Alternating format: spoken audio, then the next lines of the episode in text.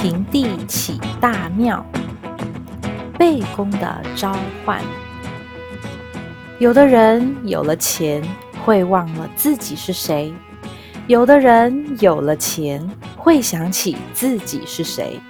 我觉得罗阿东是后面那种人。罗阿东是一个农夫，他也是把土地交给国家，得到一大笔钱的客家人。得到一大笔钱之后，他的手就再也没有握过锄头粗糙的把柄了。有一天，罗阿东和他的老婆在夕阳下散步。经过路边一间铁皮屋，他觉得很奇怪，为什么这里会有这样一间铁皮屋呢？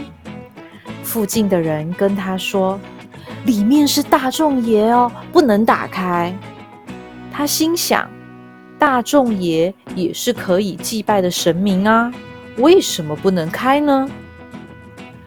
不知道是什么力量催促着他。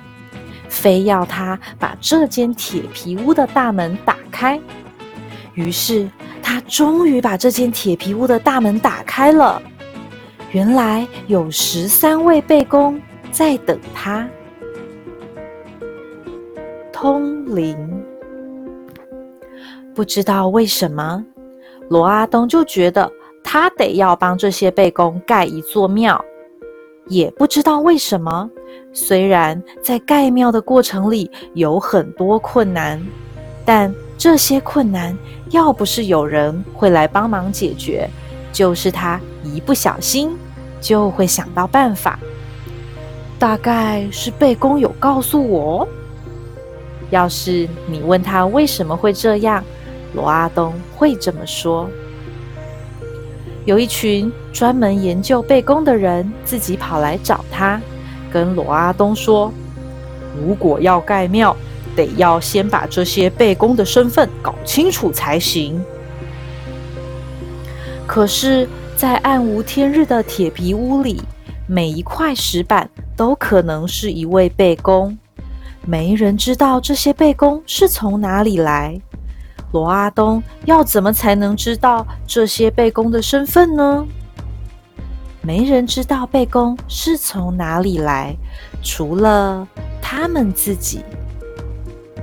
过了一阵子，这些专家们打电话叫罗阿东赶快到铁皮屋来。罗阿东到了铁皮屋，才知道原来这些专家带了一位通灵人来。通灵人就是能够跟神明说话的人。这个通灵人。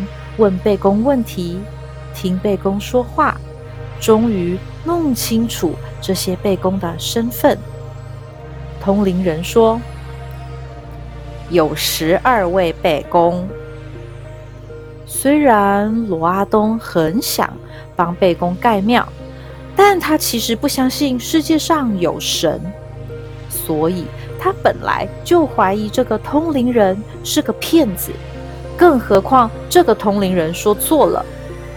罗阿东说：“明明就有十三块石板，你怎么说只有十二个背弓呢？”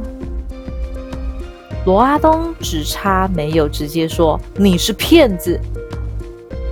罗阿东怀疑的口气让通灵人十分生气。通灵人转头继续问背公，又说了好一阵子。他回头告诉大家，有一块石板祭拜的是女性，不是背公，是一位死去的接生婆。你要让她进庙吗？罗阿东听到通灵人这么说，本来不相信有神的他，也不得不相信了。原来这里真的曾经有一个路边的石板。是祭拜接生婆的。这个接生婆非常灵验，孕妇都会去祭拜她，希望可以平安生产。傍晚天快暗的时候，也时常有人看见她的身影在隘口附近走动。那些看见的人说啊，她长得很美丽，穿着白衣白裤。这个从台北来的通灵人不可能知道这里曾经有一块石板在祭拜接生婆啊。于是罗阿东相信这个通灵人真的能够跟这些石板里的灵魂神明说话，因为神明如此有灵，让他也不得不更认真的看待盖庙这件事了。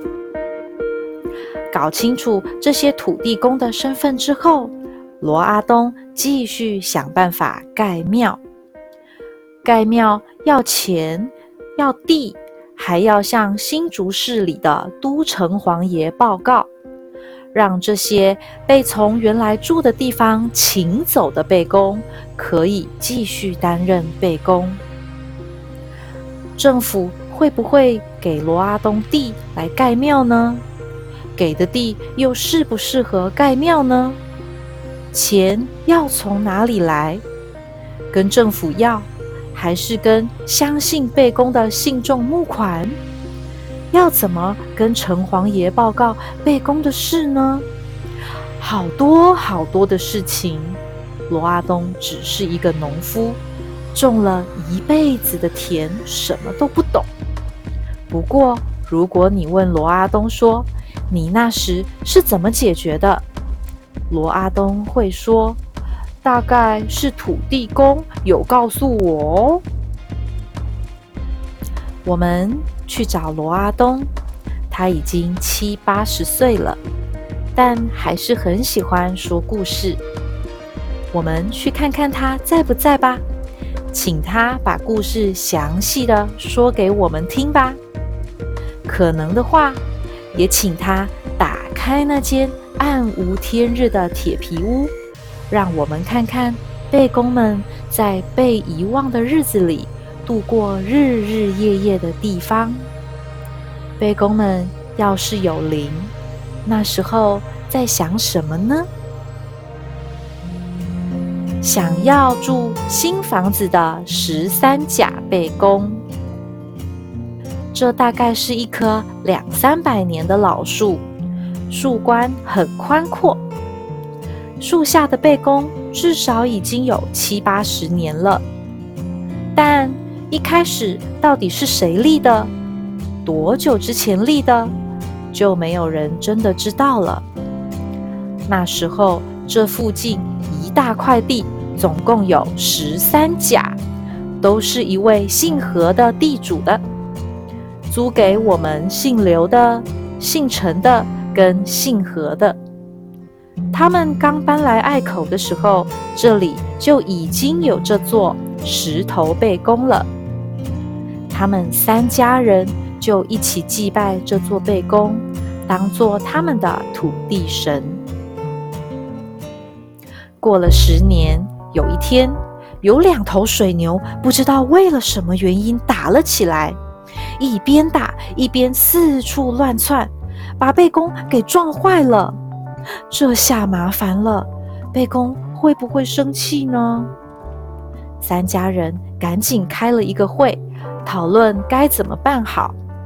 有人提议，不如大家一起出钱盖一座庙给贝公住，这样贝公有了新房子，应该就不会生气了吧。大家觉得有道理。等到那年收成的时候，三家人就凑了一千斤的稻子，请头前溪南边菜头寮的师傅来建造。在那之后，又因为各种原因而改建了两次。这座背公庙非常灵验。这三家的人在树下睡午觉时，常常会梦到土地公托梦。土地公都跟这三家人说什么呢？陈家、何家跟刘家的老人都梦到土地公走到梦里，告诉他们背公庙破旧漏水，要求他们改建背公庙。老人家死前还一直记得这件事，吩咐子孙一定要照背公的意思改建。于是，贝公庙就改建成现在这个样子了。回想起来，这座贝宫在这一百年内已经改建了四次，住了四次的新房子呢。这么说来，该不会那两头牛相斗也是贝公安排的吧？不过，贝公附近的土地本来是一片草原跟农田，因为前一阵子台湾灯会的关系。被铺上了柏油，即使贝公真的喜欢住新房子，也不一定会喜欢住在被柏油包围的空地上吧？你觉得呢？